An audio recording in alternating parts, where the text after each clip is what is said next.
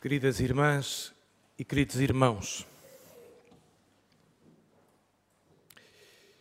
na liturgia da tradição católica, estamos a viver o tempo da Quaresma. Domingo após domingo, guiados por uma seleção cuidada, primorosa da Palavra de Deus. Através desses textos, nós queremos interpretar, ler, expor as entranhas e as profundidades da nossa vida e da nossa consciência, os meandros do nosso desejo e das nossas apetências, à luz à iluminação, ao desafio e à promessa da palavra de Deus, que é o Evangelho de Cristo. A comunidade cristã e nela cada um de nós é convidado a fazer um grande tempo de exercício espiritual, um itinerário pessoalíssimo de autoconhecimento, de autointrospeção, de mergulho nas profundidades do seu, do seu desejo e, ao mesmo tempo, na profundidade da sua relação com Deus. E apetece-me dizer que ninguém se dispense deste, deste mergulho na própria consciência, na raiz do próprio desejo para descobrirmos em nós o que se descreve no Evangelho de hoje: que somos um território de combate. Combate entre a força do Espírito que nos convoca permanentemente para a fecundidade da relação com Deus e a força do nosso ego, por vezes inchado e idolátrico, esta dimensão de desejo insaciável, de poder sobre os outros, de espetáculo que não mede os riscos e se atreve a ultrapassar os limites do humano. E tudo isto guiados, guiados e guiadas pela palavra de Deus. O Salmo 91, 92, lido à primeira vista, parece ingênuo. E parece ser a expressão de alguém que acredita nos efeitos mágicos da oração. Nenhum mal te acontecerá nem a desgraça se aproximará da tua tenda. Porque o Senhor mandará os seus anjos que te guardem em todos os teus caminhos. É consolador, profundamente consolador, termos a certeza que a nossa vida é protegida por Deus, que não estamos sós na luta dramática do mundo a começar dentro das nossas casas, das nossas famílias, dos nossos lugares de trabalho. Mas também sabemos que a oração não nos livra do perigo, nem a nós, nem a ninguém, nem a nós, nem aos nossos irmãos ucranianos. Na palma das mãos te levarão para que não tropeces em alguma pedra. Poderás andar sobre víboras e serpentes, calcar os pés ao leão e ao dragão, e todavia os mísseis caem, destroem cidades, estruturas, um milhão e quinhentos mil refugiados.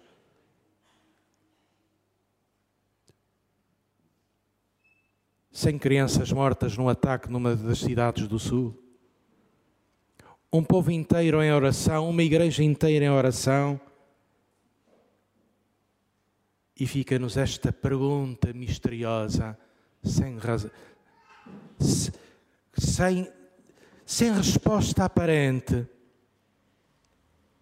Deus não envia um batalhão de anjos para nos proteger do perigo. E todavia, a nossa oração é a fonte e o alimento da nossa esperança. É acreditar pela força do amor e do Espírito Santo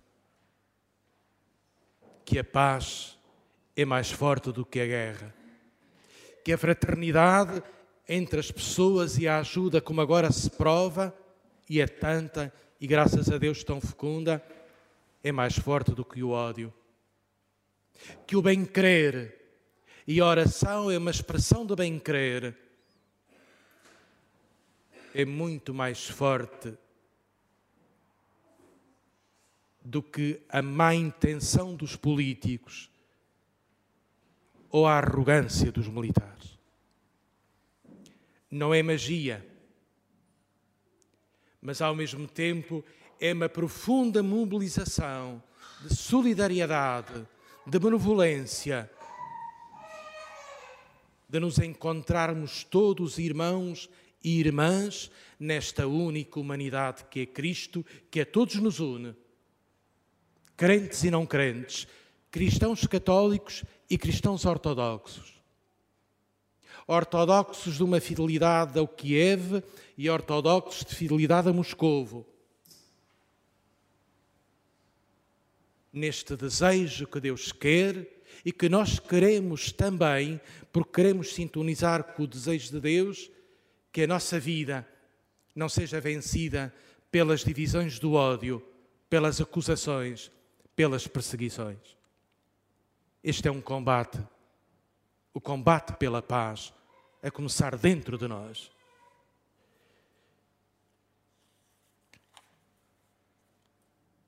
O Evangelho de hoje, sempre uh, no primeiro domingo da Quaresma, este belíssimo relato nas três versões de Mateus, Marcos e Lucas, este ano de Lucas, das tentações.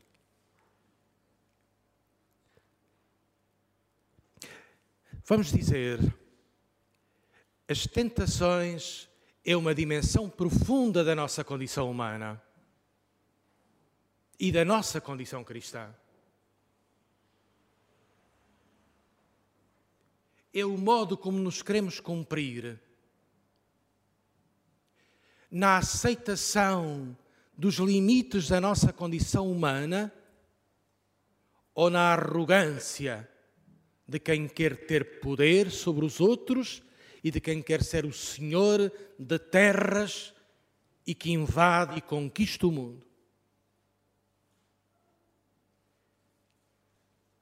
De quem acha que Deus faz milagres e que nós temos direito a reivindicar de Deus o milagre da multiplicação das pedras em pães ou o milagre de nos arriscarmos em becos sem saída, como Jesus que se viu a atirar do pináculo do templo e a ser tentado pela força do mal, atira-te daí abaixo e acredita que Deus te vem oferecer um paraquedas, uma rede através dos anjos que te vão suportar.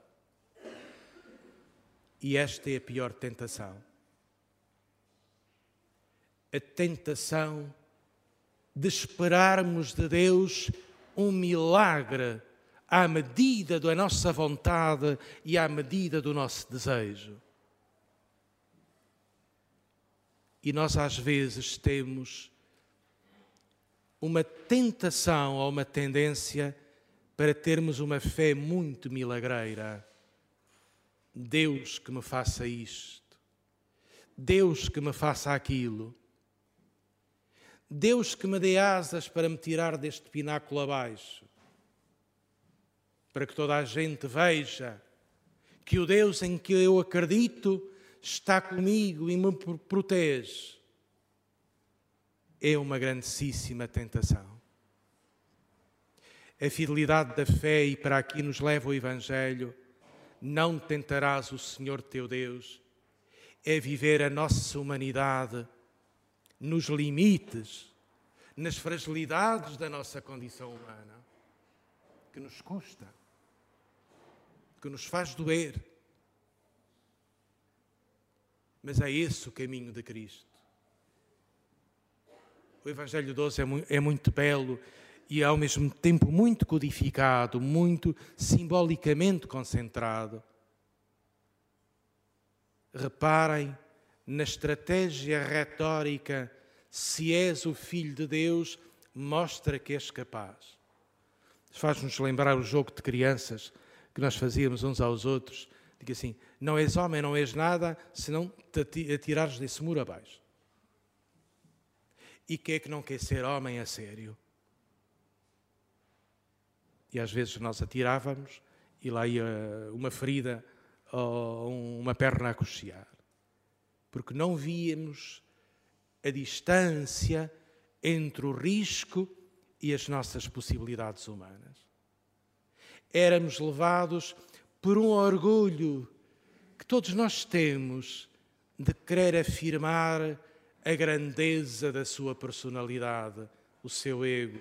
Não és homem, não és nada. E aqui no texto do Evangelho vai. É, o mesmo caminho com outras palavras.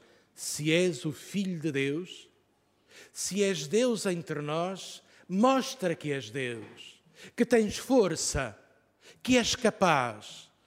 E é sempre a tentação que Jesus tem ao longo da sua vida superar ou ultrapassar a sua condição humana com uma força brutal da divindade que resolve os problemas todos. Nem só de pão vive o homem. Há outra palavra que vem de Deus, que também é pão. O pão da amizade, o pão dos afetos, o pão da solidariedade humana, o pão de uma família, o pão dos amigos, que nos fazem viver e que nos completam na vida. Dar-te-ei todos os reinos de todos os reinos da terra, se me adorares. Isto é, se trocares a obediência e a fidelidade ao teu Pai pela obediência e a fidelidade, diz o demónio, a mim, que tenho o poder da terra e a glória dos reinos. O antideus. E esta, esta dimensão diabólica do poder, nós vemos-la acontecer em campos de batalha que chegam a nós em direto nas notícias. A palavra de Deus não é simbologia de um passado que tem a ver com a vida de Jesus, pronto e acabou.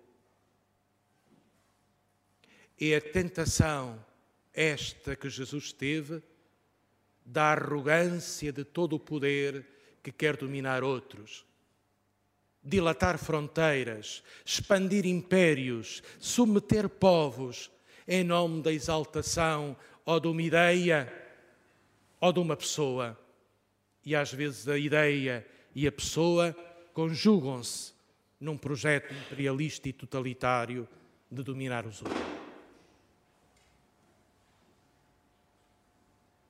Tece-me dizer, correndo o risco de palavras excessivas, a tentação de Putin também Jesus a teve, que é dominar os outros. E se calhar a tentação de Putin pode existir ou vai existir em cada um de nós. A tentação de dominar os outros. E Jesus responde: